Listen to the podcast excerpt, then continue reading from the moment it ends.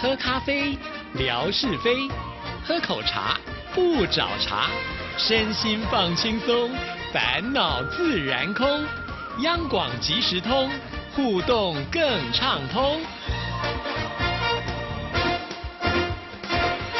亲爱的听众朋友，大家好，欢迎收听今天的央广即时通，我是谭志毅。今天很开心，文哥来了，文哥你好。Hello Hello，志毅还有所有央广即时通的听众朋友，大家好，收听央广即时通，生活好轻松。我觉得文哥变了耶，啊，啊变变变变了，变得打字速度怎么可以这么快呢？哇！这常常打好像也是会进步的，对不对？啊，讲到说我的打字是不是？对对对呃，以前的会比较讲究了，呃，但是哦，这个我要特别讲一下，我觉得谈爸爸不够意思，谭爸爸不是谭咏麟的爸爸，嗯是谭志毅的爸爸，为什么？真的不够意思。跟我爸爸有什么关系？取谭志毅呢？那个志气的志，OK 没问题。嗯你那个意呢，就意思的意就好了，还要加上一个草字头。每次我打字哦，那个志意啊，志是跳出来的，那个意呢，老是跳一个意思的意。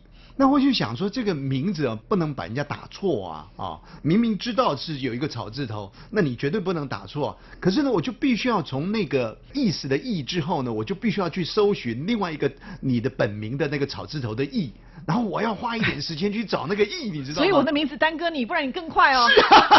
哇，不得了了！每每次的听众朋友讲到志毅，哦我就说志毅啊，干脆下次呢我就讲那个，有个代号就好了，或者做一个符号，这样比较快。哇刚刚呢谈论到说我的打字呢可能稍微快一点，呃主要的原因是在我们这档节目播出前的一个星期，呃，志毅的这个央广即时通跟郑纯呢一起又开了一场这个现场的直播节目了。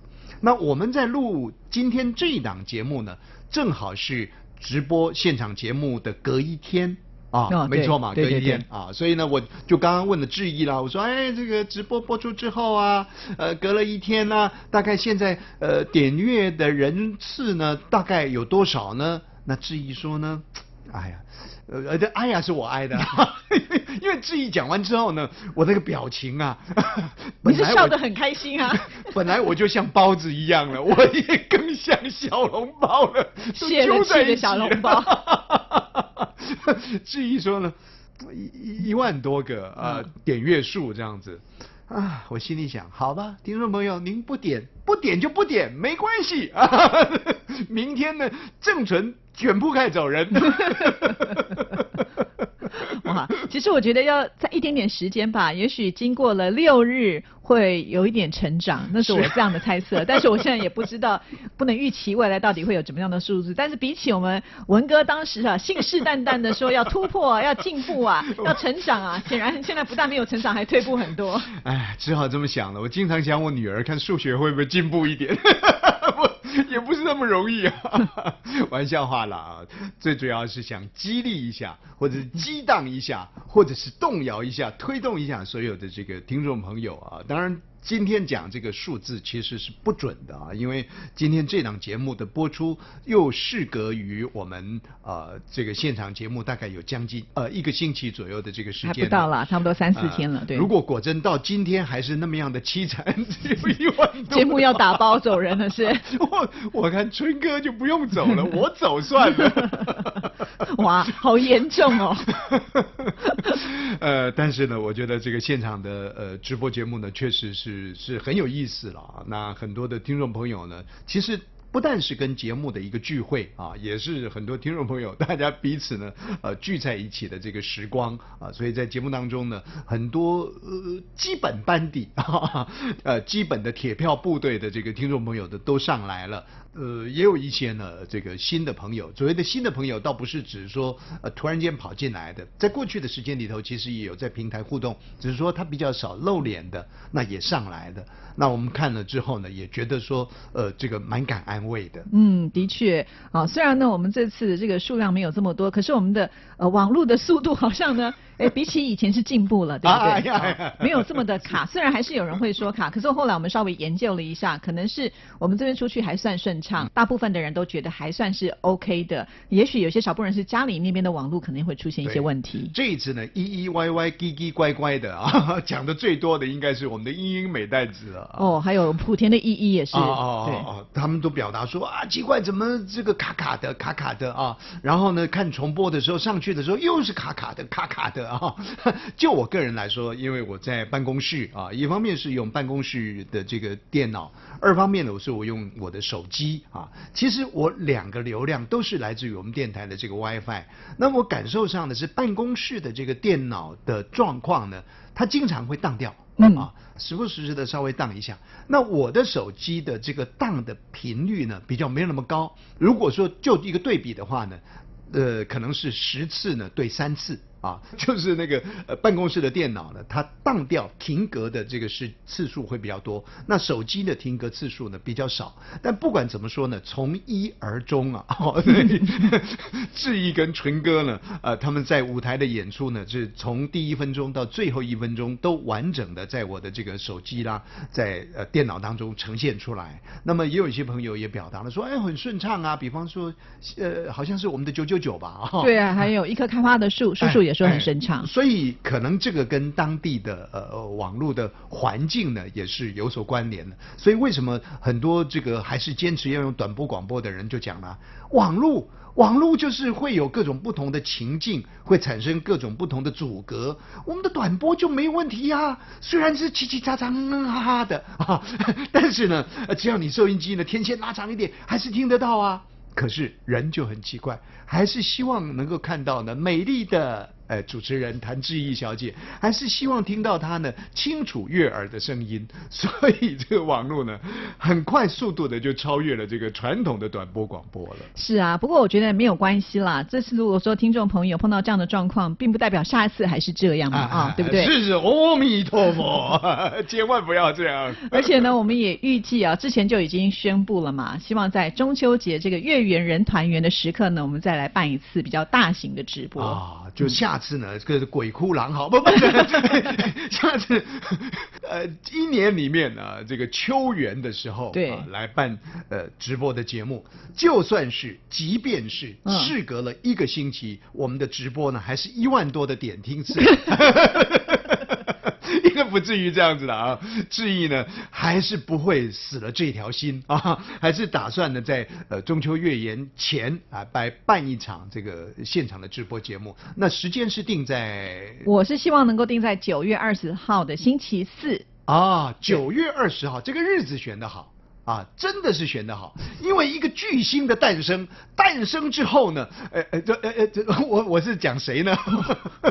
你看九一九嘛，讲你自己不是？九一九在央广，九一九，那个九一九，那我们那天就可以办庆生会了，对不对？有主题了。这个不叫暖寿的，叫续 寿了。续寿，不是野兽就好。周年庆啊，可以庆祝一整年的。呃，九月二十号，就听众朋友也也也很好记了啊。九月二十号就九月十九号，再隔一天嘛。呃，礼拜四那是安排在中午吗？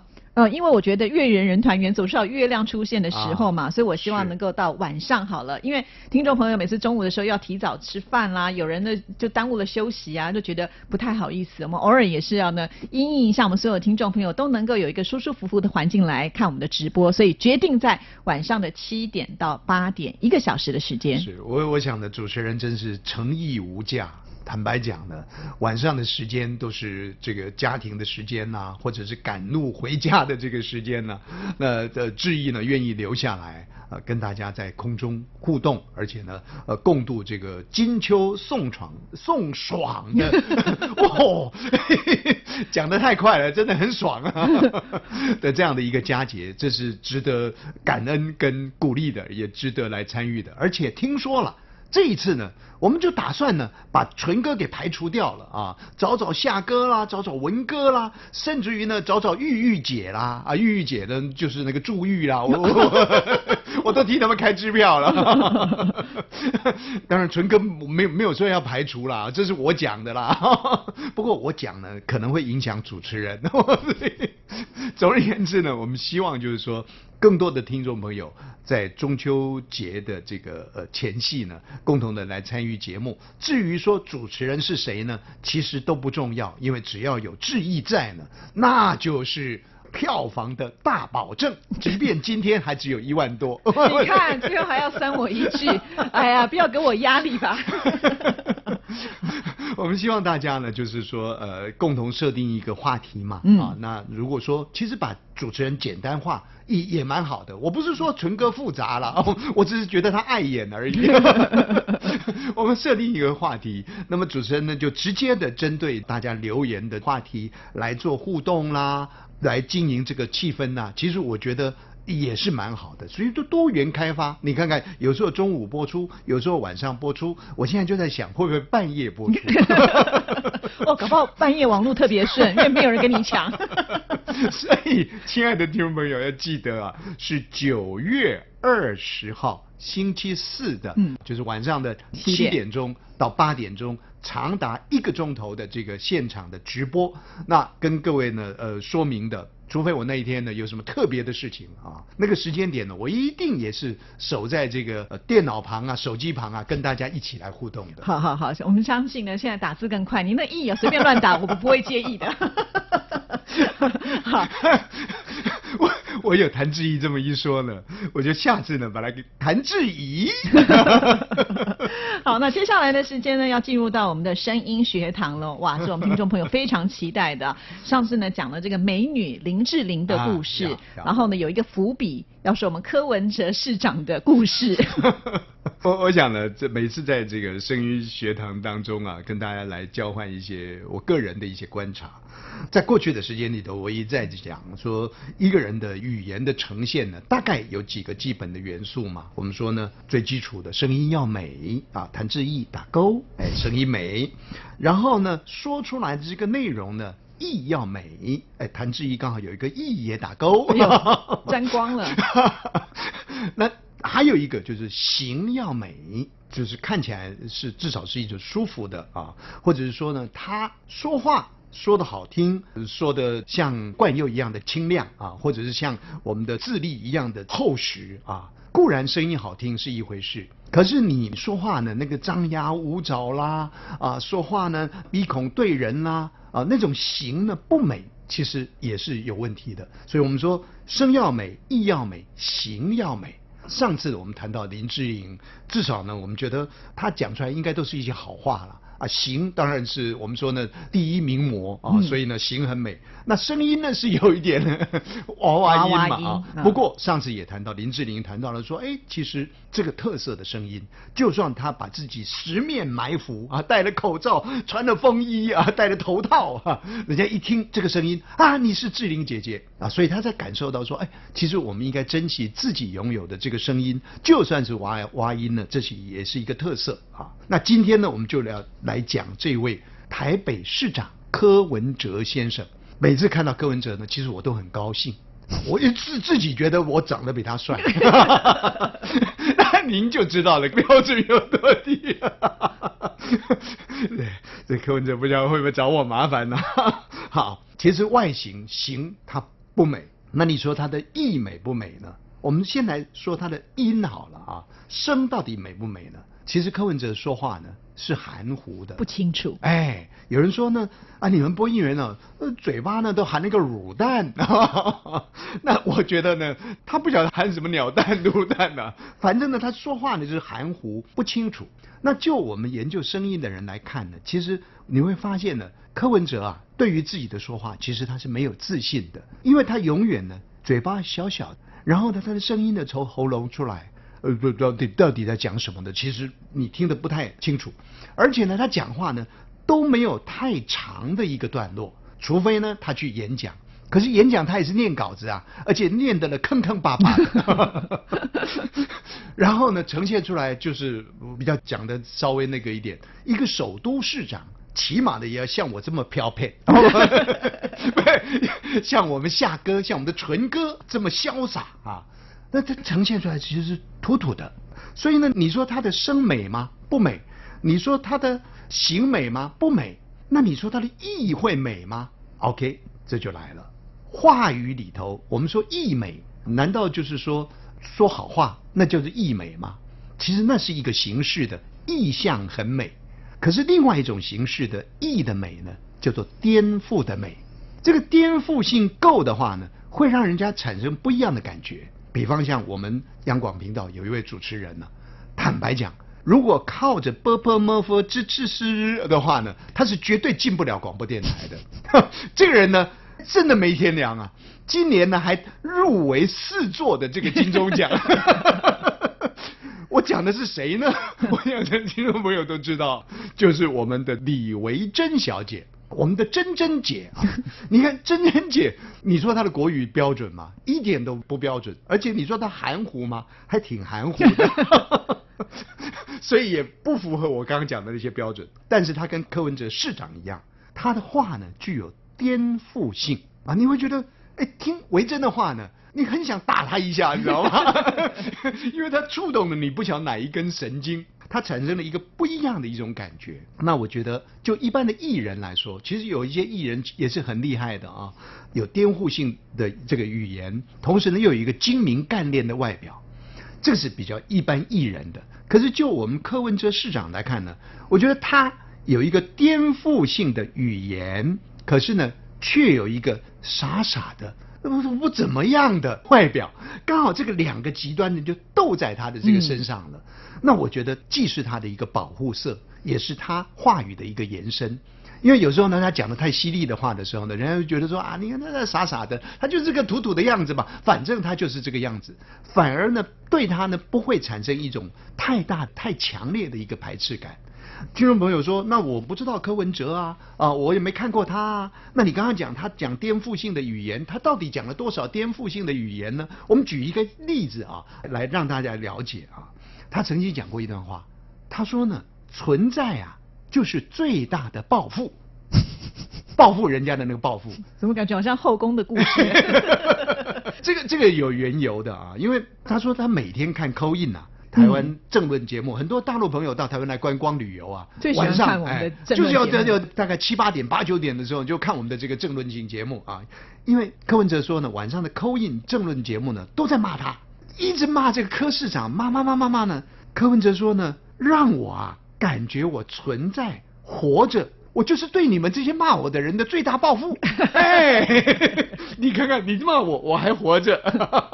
所以呢，哎，你看他这个颠覆性的语言呢，一下子好像四两拨千斤的。让我们忘掉了很多人骂他说呢，你什么叫做波多野结衣是吧？来做悠游卡啦，你什么内湖呃，就是我们另外一个行政区域啊，什么塞车啦等等，通通忘掉了，而去钻进了他讲的这个话里面，存在就是最大的报复，而且是哎，你讲的还蛮有哲理的，就会喜欢他靠近他，你知道吗？啊，他还讲过一段话。有一次啊，请这些退休老师呃吃饭，两个朋友一起请啊，结果呢账单开下来了，三个人呢两万六千块钱，吃得很贵啊。他心里想，回家被太太骂，然后第二天呢，一看他排泄出来呢，他赫然发现呢，一坨啊就要新台币九千块钱，这跟平常他吃自助餐七十块其实差不多。结果呢，他突然间恍然大悟，他说呢，人生的荣华富贵呢。不过就是这样的听众朋友，不好意思，一坨大便。人生荣华富贵，不过就是一坨大便而已。你看看，你通通忘掉他的不美，忘掉他的含糊其辞，忘掉他的任何的不好，你就记住这个经典的一句话。所以你说他的那种颠覆性的语言，是不是回到我们的意美里头去呢？我刚刚讲到意的美呢，其实有各种不同的。它不是说谎话的溢美，而是属于哲理上的溢美，很多的人呢就喜欢上它了。所以我觉得听众朋友呢，您可以训练一下自己在这一方面。这一方面呢，其实除了这个我们说呃柯文哲之外，另外可以同列的就是维珍姐啦，还有一个可以同列的就是我们的纯哥啦。不过纯哥呢比较吃亏。因为呢，他的口齿比较清晰，嗯，感觉上呢，如果他再讲一些哲理，会让人家觉得他牙尖嘴利。哦，我还以为你要说，因为他长得比较尖酸刻薄。哎，我们这个好像美其名叫做什么声音学堂啊，这我好像在修理人。好了，所以我们不能继续下去了，其他都要留到下一集再跟听众朋友来聊了。谢谢文哥，谢谢，拜拜。